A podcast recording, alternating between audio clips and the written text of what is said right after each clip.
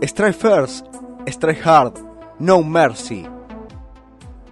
El mundo del karate nos reúne una vez más y empezamos el año hablando en Tinta Podcast sobre esta serie que nos alegró con la cultura japonesa, nos mostró este mundo tan agradable una vez más. Volvimos a alentar a Daniel San, pero ahora también enfatizamos por el villano, ese que tanto tiempo estuvimos odiando. Hoy Johnny Lawrence resulta ser un tipo más querible del que alguna vez nos presentaron.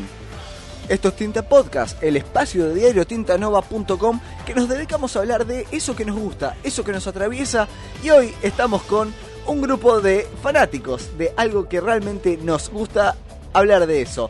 Voy a darte la bienvenida Facu, voy a golpear yo primero esta vez. ¿Cómo andás?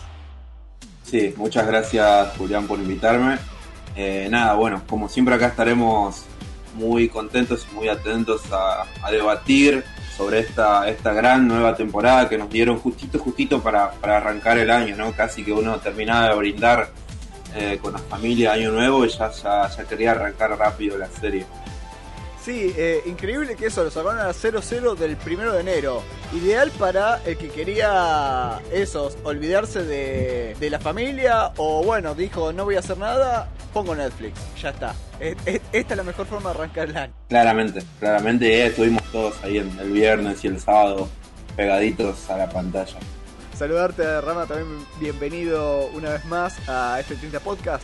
Muchas gracias por invitarme de nuevo, Juli. Y la verdad que sí, como ustedes decían, el año lo terminamos para despedirnos del 2020 y, Netflix nos regaló la serie que tanto nos gustó el año pasado y que nos hizo más llevadero para algunos en la cuarentena. Así que hay que ver qué nos depara para, para este debate y las próximas temporadas. Nos dejó un gusto muy lindo, voy a decir, el season finale. Eh, fue un buen momento pero también yo sentí como que era. No me la cortes acá, ahora me vas a dejar un, año entero pensando cómo continúa este tema. E, eso también es lo que tiene Netflix. Netflix te da, pero también te quita. Sí, creo que también. Va, yo por lo menos soy de los que. Yo la primera temporada apenas salió, recuerdo. Pero la segunda no, la segunda la vi hace, hace un par de meses, cuando, cuando volvió el furor y Netflix adquirió los derechos y bueno, terminó subiendo todos los capítulos. Yo recién ahí me subí de nuevo, de nuevo al furor y justo, justo casi casi que las tuvimos pegaditas a la segunda y la tercera. Pero hubo mucha gente que la segunda temporada la vio hace, hace más de un año y, viene esperando hace rato. Sí, cuando le pertenecía a YouTube, por lo menos en esta parte del mundo era un tanto incómodo, viste, verlo porque sí, te regalaron dos capítulos y después tenías que pagar la plataforma YouTube Red y no era algo muy cómodo o algo rentable para, para la gran mayoría de nosotros. Y por eso, muchos se engancharon recién con Netflix. Vos bien decías, viendo la segunda temporada. Bueno, mucha gente eh, vio desde el principio. Pero por ahora, como yo por lo menos no siento que esta tercera temporada tenga tantos rasgos de esta plataforma, como que continuaron la misma línea. Puede ser, puede ser. Además, la verdad de las últimas series que vine viendo, eh, esta, bueno, Netflix ya nos tiene bastante acostumbrados a este a este formato de tirarnos todos los, capítulos, temporadas entre 8 y 10 capítulos, todo de una para que uno maratone todo un fin de semana. Por ahí uno venía acostumbrado a Mandalorian o The Voice, que son otras series que discutimos en podcasts anteriores, eh, donde uno por ahí tenía, tenía incorporado lo de ver un capítulo semana y semana, semana a semana, perdón. Así que bueno, ahora nos tiraron todo de una con este, con este formato muy típico de la plataforma eh, pero sí, como vos decís, quizás por ahí lo que hicieron ahora para no, no, no mandar un cambio tan brusco es bueno retomar ciertas cosas que les quedaron de las temporadas anteriores y bueno, a partir de ahora sí irán para adelante con sus propias ideas. Igual yo creo, como ustedes decían, como que Netflix ya se, se apoderó prácticamente de la serie. Yo creo que la, tercera tuvo mucho respeto por las por la continuidad que, que había tenido, ¿no? Eh, y que todo lo, lo que pasó en la primera y segunda temporada está muy marcado en la tercera. Incluso enriquecen el lore, como dicen algunos, em, con, eh, dando explicaciones de algunos otros personajes que no teníamos muy claros por qué eran así. No, sin lugar a dudas, eh, se aprovechó eso a, explotar un poco.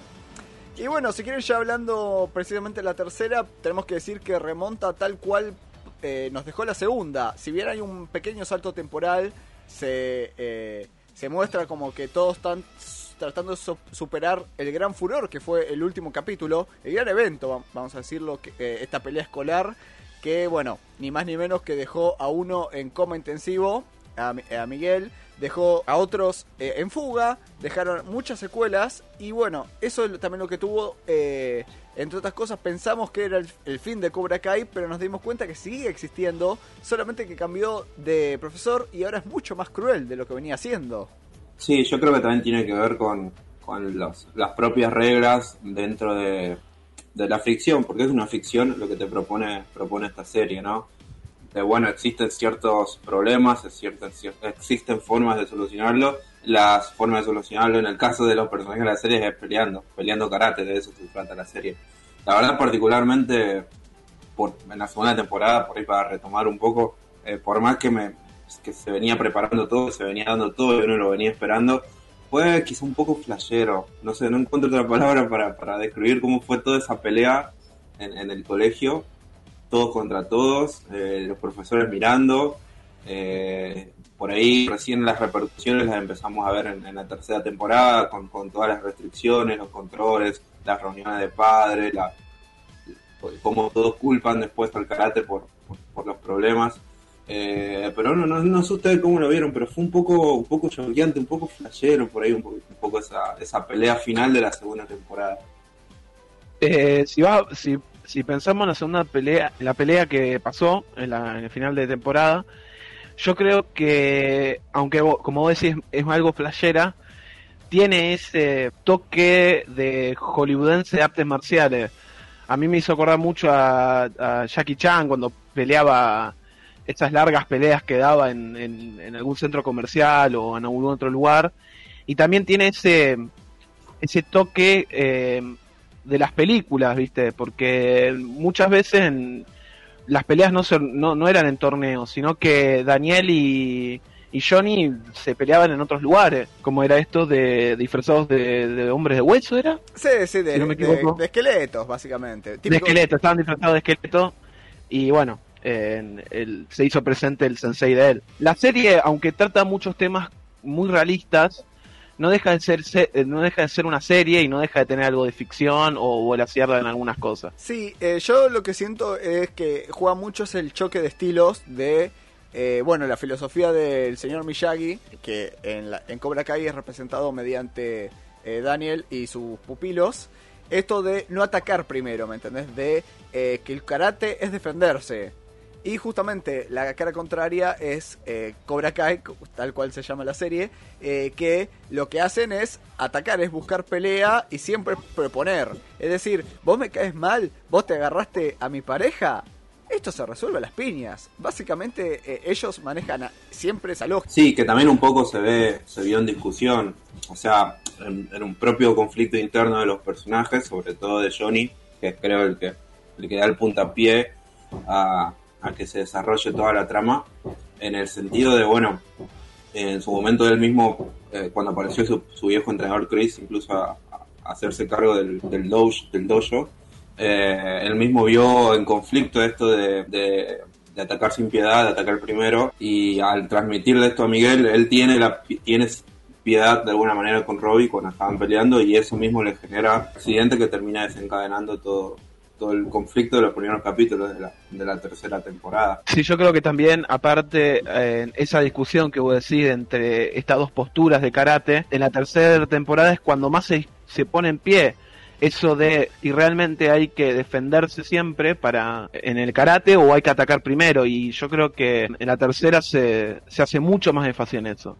Más con las eh, nuevas enseñanzas que va teniendo Daniel a lo largo de la temporada Sí, bueno, eh, tenemos que también mencionar un poco todo esto, lo que es eh, explorar muchos personajes con cada uno su distinta personalidad, que es algo muy interesante eso, cómo el karate puede significarles algo. Se me bien decíamos antes eh, el personaje de Miguel, que es el central dentro de los jóvenes. ¿Cuál es el detalle? Que él tiene una vida, si se quiere, complicada o se siente medio abandonado entre que no tiene padre y que la madre muchas está trabajando y encuentra una figura paterna dentro de Johnny. Y eso también es como que él el karate le viene a, representar un vacío, si, o si se quiere. Y después fíjate, por decir alguno de los ejemplos, eh, este muchacho, no me sale el nombre original, pero que a partir de la segunda temporada lo llaman Hawk, Welcome. Eh, fíjate cómo él eh, toma el karate como una especie de contra del bullying él le hacían bullying y bueno, encuentra de eh, dar vuelta a la tortilla, o sea, de ser él el, el, bully en definitiva.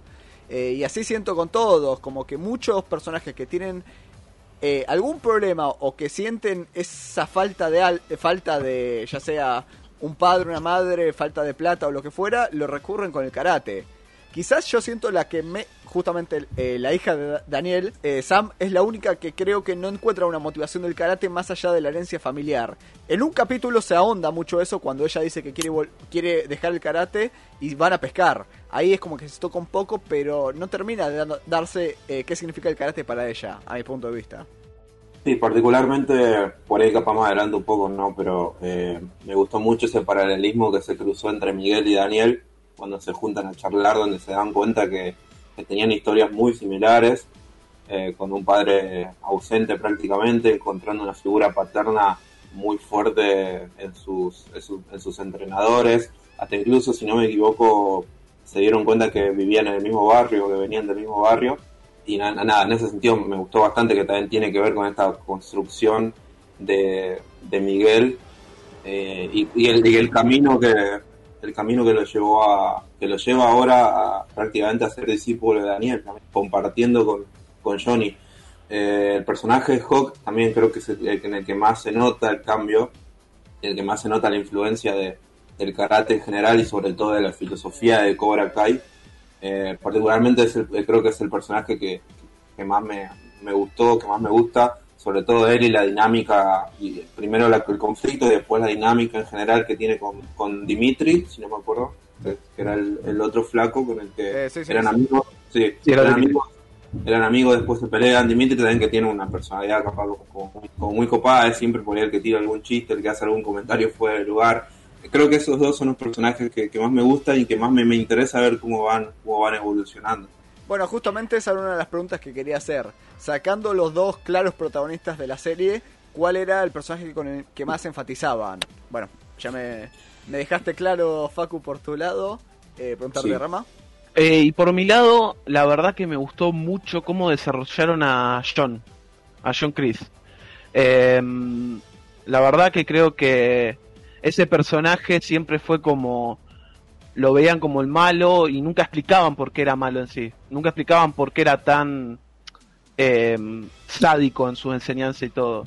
Y cuando empiezan a indagar en su pasado, que encima te lo dan en pequeñas inyecciones, fue un desarrollo espectacular. En la, en la, en la, en la su primera aparición te dan como ese mínimo detalle de que él era un, soldado, pero nunca te habían contado que antes a él le hacían bullying y después se mandó al ejército y que fue ahí donde realmente en, unos acontecimientos muy pesados, que no quiero hacer mucho spoiler, eh, él adquiere la filosofía de Cobra Kai, que después se ve reflejado en todos sus, estudiantes y por qué viene esa ideología de golpear primero. Sí, fíjate también que, está bueno que lo explican eh, el vínculo con las serpientes que viste vos decís, bueno, elige una cobra, pero porque un animal intimidante. No, tiene, un porqué en específico. Bueno, yo respondiendo a la pregunta, también ponele, yo enfatizo bastante con Miguel, más que nada por el tema de... Eh, eh, valoro mucho el entusiasmo que él le pone a un montón de cosas. Sobre todo se puede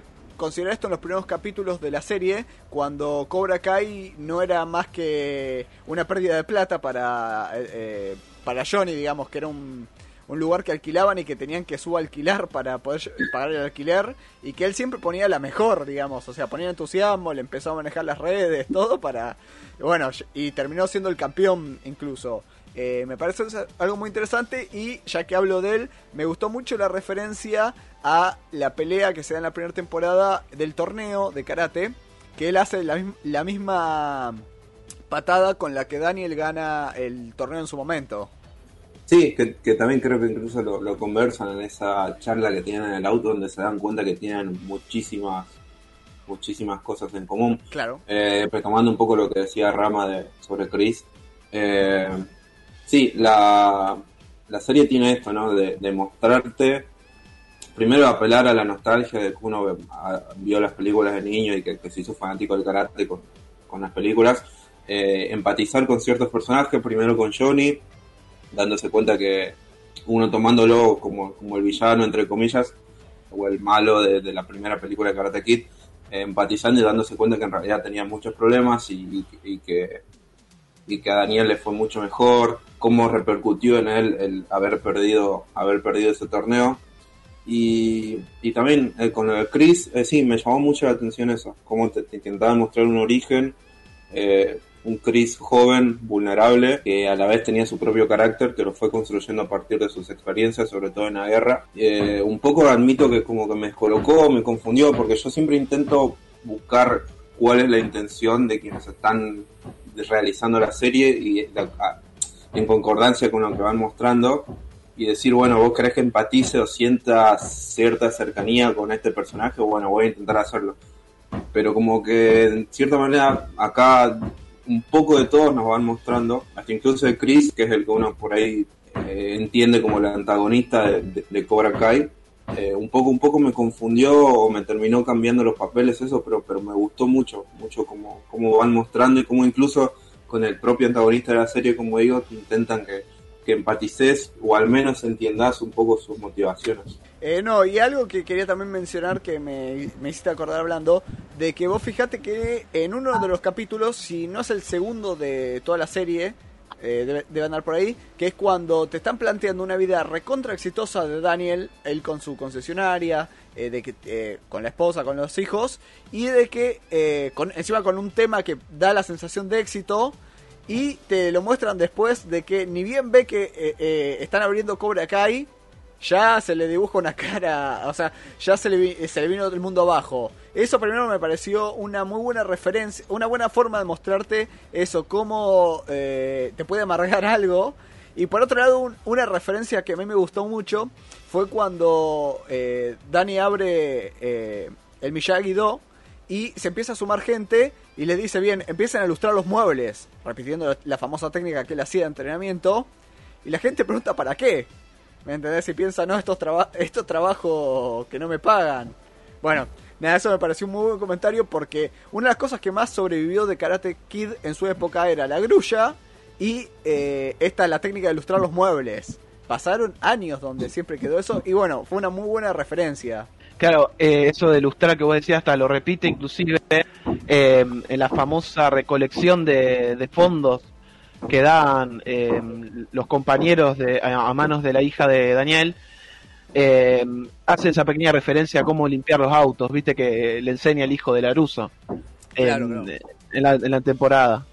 Eh, eso sí está muy marcado y viste siempre hacen como referencias directas o indirectas a esas enseñanzas que tenía el sensei de, de Daniel. bueno y por ahí volviendo va aprovechando que estamos hablando o, recordando algunas cosas de Miyagi eh, supongo que tanto ustedes como a mí también obvio me, me, gustó mucho y me gustó mucho también el- la forma de presentar este estilo nostálgico que, que tuvieron en los capítulos que Daniel fue a Japón. Eh, creo que marcó mucho, a él, a él lo marcó mucho como personaje y terminó también en cierta manera determinando el rumbo para el que iba la serie.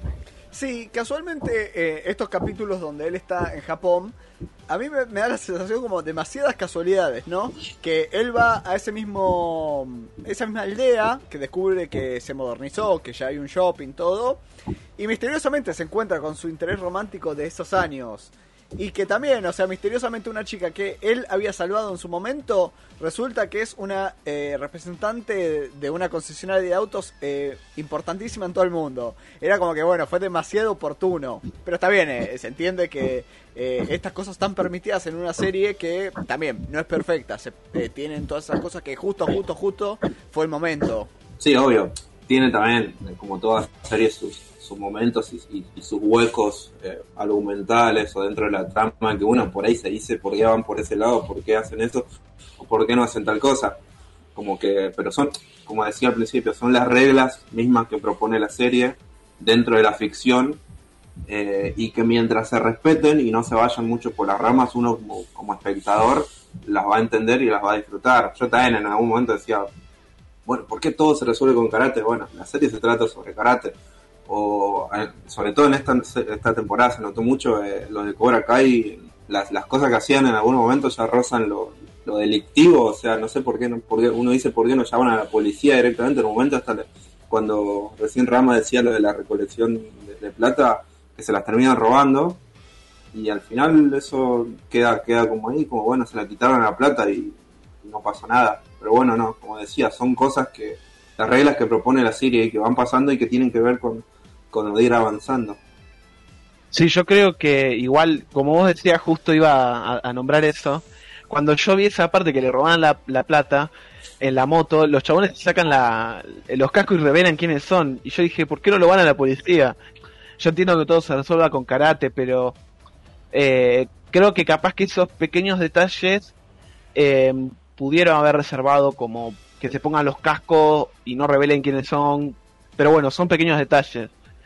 Eh, y como decía Julián, lo de, lo de estas casualidades que ocurre con, con lo de Japón, que yo creo que también es como una media eh, excusa que pusieron los guionistas para que Daniel aprendiera las nuevas cosas que, que aprende después eh, con este reencuentro del pasado que pudieron haberse lado, eh, se pudieron haber dado desde otro lado, más que la búsqueda de salvar el negocio familiar. Porque yo creo que eso fue medio como que se arregló de la nada y pudieron haber dado como un viaje que él daba para reencontrarse de nuevo, ya que él estaba medio perdido eh, y estaba esto de, de, resolver los problemas. Yo creo que si lo hubiesen enfocado por ese lado, hubiese estado mejor contado esa parte. Eh, antes de pasar al próximo tópico, quería hacer una pequeña mención. Vi en internet y me pareció algo muy interesante que planteaba eh, que tranquilamente en la escuela en la que van ahí en el valle, eh, podría ser tranquilamente los Power Rangers. Y me pareció muy interesante la comparación que hicieron, de que te plantean a Robbie como el rojo, que para mí es reda, a Sam, la hija de Sam, la hija de Daniel como la rosa, para mí perfecto. A Miguel como el azul, muy bien. A, eh, a Tori, la, la, otra chica, como la amarilla. Y a Hawk, eh, Halcón, como el negro. Y si se quiere, como el blanco, también como el, viste, el sexto, el que estaba ahí. Y no, me pareció, o sea, ya tenían ese, esos movimientos a los tipo Power Ranger. Y bueno, eh, la única diferencia sería que usen siempre el mismo color de ropa todo el día. Y después, bueno, quería preguntarles por los protagonistas de, o sea, los dos protagonistas absolutos de esta serie. Eh, a mí, desde, desde, lo que yo veo, la serie nos plantea mucho cómo los dos son la misma cara, las dos caras de una misma moneda. El que vio Karate Kid siempre se planteó desde la perspectiva de, de Daniel. Pero después te pone todo esto que eh, Daniel San no es tan bueno o que bueno o que en realidad Johnny no es tan malo, que él considera que hizo, las cosas bien o que hacía dentro de, lo que era su grupo y Daniel San si bien fue bulineado, sufrió mucho, como que también eso se podría ver desde una perspectiva donde también era el malo. No, más que malo, bueno, yo yo lo llevaría por el lado de que Johnny en realidad hizo lo que le enseñaron. Creo que se toca sobre todo al principio, en las primeras temporadas, su madre que no, no, no, fue, no era tan atenta y él tenía un padrastro rico que, que, prácticamente le hacía bullying dentro de la casa. Y él en, Cobra Kai, en el mismo Chris, encuentra, termina encontrando una, una figura paterna y en el karate termina encontrando eh, un modo de vida. Sumado a todo lo que ya sabemos de la filosofía de vida de Cobra Kai, imagínate ser el discípulo preferido de Chris, eh, son todas cosas que se van transmitiendo, que él va incorporando, que bueno, terminan determinando su comportamiento. Va desde ese lado, yo creo que lo que nos intentan mostrar es eso, de que él lo que hizo es, solamente, más allá de malo o bueno, es, es hacer lo que le enseñaron, que es resolver las cosas de la manera que le enseñaron. Me gustó mucho, ahora por ahí aparece, en la tercera temporada no, no, se mencionó tanto, pero en la segunda me gustó mucho el capítulo que tienen con donde se reencuentra con sus antiguos compañeros de Cobra Kai. Eh, incluso tiene una parte muy, muy emotiva donde uno termina falleciendo y creo que incluso el actor en la vida real también falleció de una enfermedad. Sí, pocos días después falleció. Sí. Eh, y la verdad que, fue un guiño y una referencia bastante linda donde ellos mismos le dicen todo lo que aprendieron en Cobra Kai son cosas negativas que no le terminaron sirviendo a, su vida y que el éxito o cómo ellos fueron desarrollando su vida fue muy lejos de Cobra Kai y que John intente reconectar con eso solo le iba a traer problemas, que fue lo que terminó pasando. Y hay que ver ahora, bueno, cómo avanza con esto de Johnny ya prácticamente despegándose de, de lo que es Cobra Kai y buscando un nuevo inicio, formándose un nuevo dojo y ahora... Sí, yo volviendo a lo que vos decías eh, sobre lo sobre la frase que, es icónica en la serie, creo que se repite mucho, de no hay estudiante malo, solo profesor malo. Que creo que, la, que creo que es la base de la serie. Porque aunque Johnny trata de despegarse de eh, que esto se ve más en, el antes del torneo, eh, de eso de, no tener piedad, que él le enseña a, a, Miguel que hay que tener piedad, que aunque eso lo, lleva a, a este accidente y que después en, en, la tercera temporada se hace énfasis en eh, cuando Miguel se encuentra con Johnny le dice yo tuve piedad y me, ¿por qué me pasó esto? Eh, está esa, esa dualidad de las dos caras de la moneda que, que al final lo que hace la serie es decir que no todo es blanco o negro, sino que todo tiene escala de grises. Incluso como, como yo dije sobre el sensei de, de Johnny. Que el chabón tuvo un profesor, eh, un profesor que era de guerra, que le enseñó a sobrevivir en la guerra y que después ese comportamiento lo llevó a ser como es hoy en día. Eh, y que realmente ninguna de las dos filosofías ni la de Cobra Kai, ni la de, Daniel, em, te llevan por el buen camino. No siempre uno tiene que atacar primero y no siempre uno se tiene que defender, sino que es una escala de grises que em, se tiene que se tiene que medir, ¿viste? Y eso es algo que se hace mucho énfasis en la serie. Y creo que en la, en la cuarta temporada ah, se va a ver reflejado la evolución que tuvo la tercera porque la tercera prácticamente es reflejo de todo el pasado. Sí, exactamente, yo iba a decir lo, mismo. Sí. Y bueno, y eso que iba a mencionar, que eh, tanto eh, los dos protagonistas tuvieron sus momentos de colaboración a lo largo de la serie. Mostraron que podían no ser rivales, varias veces terminó mal, pero este, este nuevo intento parecería que va a mostrar lo contrario. Pero bueno, quería resaltar eso, que en la primera temporada hay un momento que se hacen muy amigos, eh, Johnny con Daniel. Y dicen la frase, eh, esto podría ser como en Rocky 3 cuando Apolo y Rocky se hacen amigos. Bueno, nada, me, gustó ese comentario. Y después sí, se da lo mismo en la segunda temporada con esta salida doble que ellos hacen. Y en la tercera cuando van a, ahí al, a esta especie de taller y eh, empiezan a pelearse con todos los empleados. Bueno, nada. Sí, bueno, igual después terminan, va, capaz también me vuelvo a adelantar, ¿no? pero terminan teniendo su momento de, reconexión en esa, en esa cena navideña, si no me equivoco, donde se reencuentran con su antiguo amor de la secundaria. Claro, con Ali. Eh, sí, sí, tal cual. No, bueno, es uno de los comentarios y que no quería dejar de decir esto. Acá Facu vos me vas a entender. Eh, para el que no vio la serie Home Your Mother, se la recomendamos. Una muy buena serie que eh, uno de los protagonistas, Bernie, siempre eh, ve las películas desde la perspectiva del villano. Para él siempre el malo es el protagonista. Eh, aplíquese para Harry Potter, que lo ve desde la perspectiva de Voldemort, o Star Wars con Darth Vader. Bueno, para él siempre Karate Kid fue Johnny, Johnny Lawrence, o sea, siempre fue este. Y en la misma serie hacen el reencuentro los actores, los dos protagonistas, Ralph Macchio con Billy Saska. Y, un comentario es que justamente la perspectiva esta hizo como una especie de inicio para que se piense Cobra Kai, porque los dos, los dos actores dicen que se reencontraron después de mucho tiempo en, en el set de filmación de How Your Mother y fue dijeron, che, está muy buena la perspectiva que tomaron, podríamos hacer una serie en base a eso. Y acá es el dato de color, porque los propios productores, hoy de Cobra Kai, en su momento que eran fanáticos de Karate Kid, al ver el episodio de Homer Your Mother, se dieron cuenta una cosa. El mundo sigue hablando de Karate Kid. Hay que hacer una secuela. Y no solamente eso, hay material para hacerlo. Hay justamente, puedes encargarte de pensar la filosofía de Johnny. ¿Por qué se hizo la persona, el villano en esta película y en realidad, ¿por qué no sería el héroe? Em, eso es algo muy interesante. Hubo mucho esfuerzo de parte de los productores en poder conseguir los derechos, poder encontrar una casa que los aloje para producirlo y muchísimo tema de sponsors. En el medio también entra el detalle de Will Smith que había producido la película del 2010 con su hijo y con Chucky Chan. Obviamente, hubo mucho trabajo en el medio para lograr finalmente este producto, pero resaltamos eh, este chispazo que pegó How I Your Mother. Sí, muy curioso, muy curioso. La serie es genial, para el que no la haya visto, la recomendamos. Eh, sí, es muy curioso cómo eh, desde un guiño o desde un chiste más de la serie, haya empezado quizás a... Yo creo que en el medio pasaron millones de cosas, no, no sé si fue gracias a eso, pero que a partir de ese guiño haya empezado a tomar forma la idea de lo que hoy es esta serie. Creo que ninguno de los dos actores ah, en su carrera ha hecho algo demasiado relevante, la verdad desconozco. Así que la verdad que les, les vino re bien.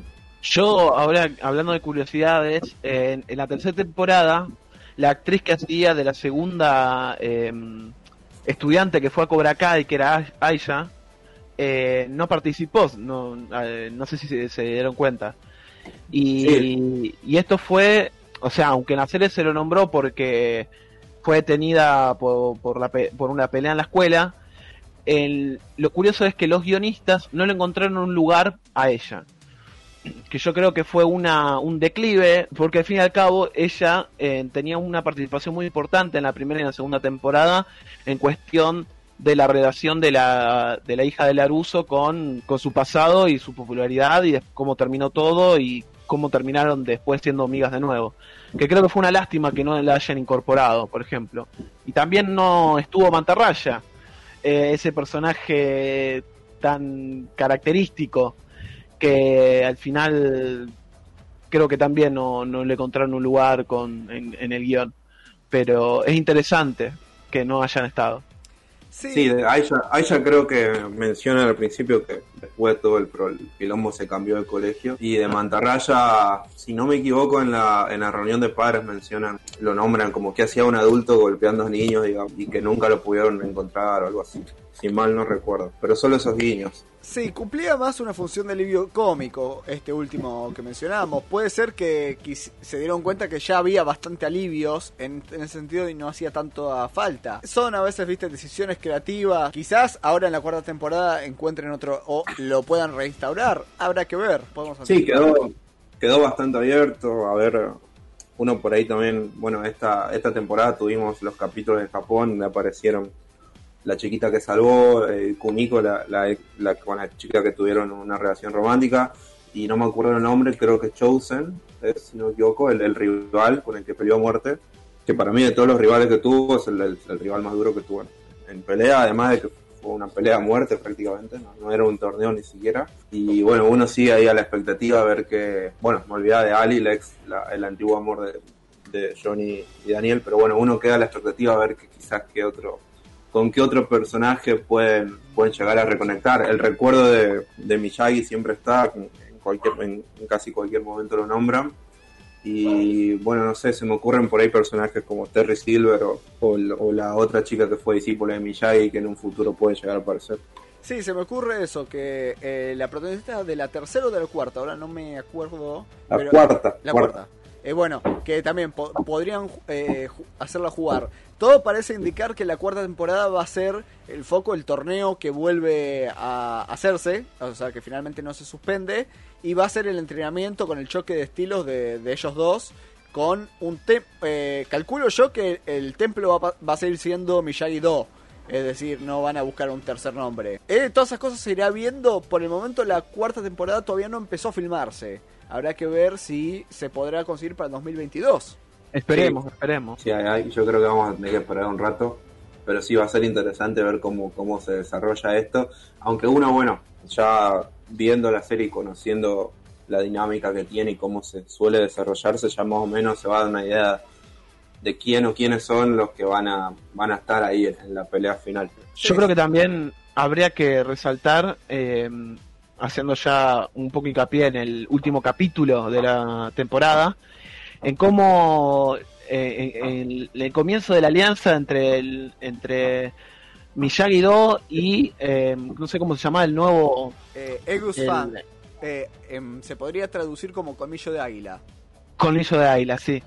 Que al principio empiezan los, los estudiantes de Daniel y Johnny se juntan en la casa de, Daniel para hacer una fiesta y hacer una alianza y son atacados por Cobra Kai, por los estudiantes y después eh, en una pelea intensa en que destrozan toda la casa prácticamente creo que haciendo un hincapié en la, en la clásica pelea de en la escuela eh, después Johnny y, Daniel se enfrentan a al, al villano, podríamos decirlo, que es de Cobra Kai, que es eh, John Chris eh, cómo, cómo es que Daniel lo ayuda después que, que Johnny haya tenido piedad con él, que, prácticamente casi le gana, y, aplica lo, lo, que aprendió en su viaje a Japón, y después este decisión de, del hijo de Johnny en quedarse en Cobra Kai, porque tampoco lo nombramos que lo recluta eh, en Chris, y, y será el, el nuevo rival o el, desde otro punto de vista en el torneo que se va a venir. Sí, sí, todo parece que va a ser el ancho de espadas para, eh, para Cobra Kai como eh, en este cruce que van a tener en el torneo. Eh, imagino yo que será esa lógica de van cayendo los pesos pesados hasta llegar a los últimos pesos de todos. Pero bueno, inevitablemente si se va a dividir en categoría masculino y femenino, sabemos también que la final será Tori con, con Sam. Eso es eh, probablemente lo más viable. Sí, me gustaba también en, Bueno, creo que ahora medio que terminaron un poco mezclados, pero sobre todo en la segunda temporada, como cada uno en los distintos dojos tenía su. Un, enemigo que en algún momento fue un amigo, hasta incluso los, que eran re chiquitos, me acuerdo como un chico rubio y un, asiático, tenían, se bardeaban todo y eran, eran amigos hace dos capítulos y ahora eran enemigos. Me gustaba cómo, cómo se daba eso. Claro, la contraparte. Eh, varias veces se dio ese enfrentamiento donde ponían las dos partes. Eh, perdón, pero ah, no me sé los nombres. Después tenés, tenés los dos grandotes.